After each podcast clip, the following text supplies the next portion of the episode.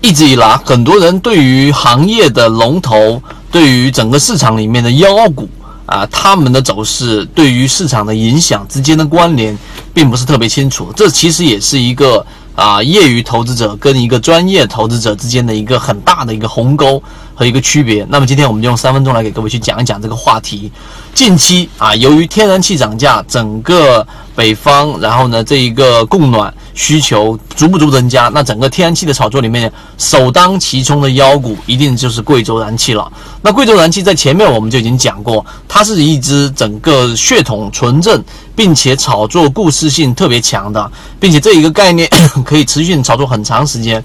所以整个妖股、整个龙头，它所这一个表现出来的是对于市场的一个信心。所以资金在不断追逐这个热点，就说明啊，这一个市场依旧是属于有一部分资金在不断的去寻求主要的一个方向的。今天盘中又闪现出现了一个 B 点，意味着这一波行情在我们前面一个月告诉给大家要选择把仓位降下来，到现在为止已经算是一个时间窗口了。所以各位要准备把握这一个机会。这是第一个啊，行业龙头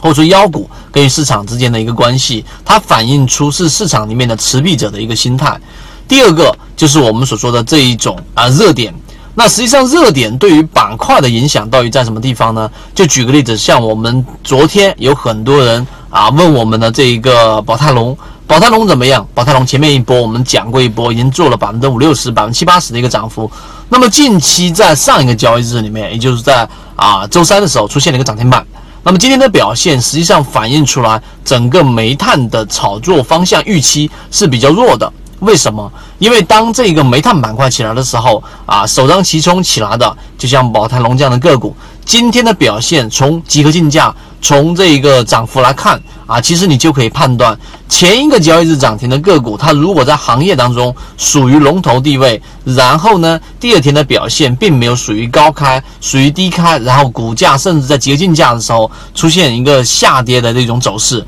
并且今天的收盘价如果说已经收到今天这一个啊昨上一个交易日里面涨停板的中轴位置的时候之上，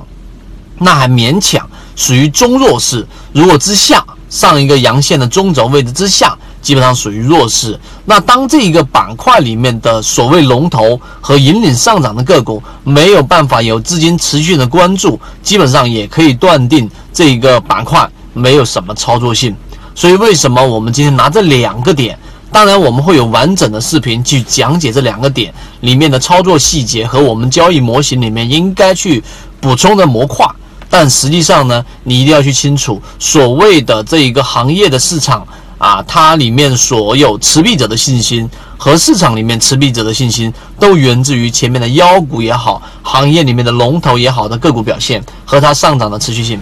所以，更多完整版的视频我会直接放在公众号上面啊，这里面只是蜻蜓点水给各位去讲。我们一直秉持着授人以鱼不如授人以渔的理念，给所有的股民提供一个交流平台。所以，如果你还没有添加的话，现在可以拿出手机添加我的个人微信号 ykk 二五六，去学习完整版的视频以及图文的交易细节。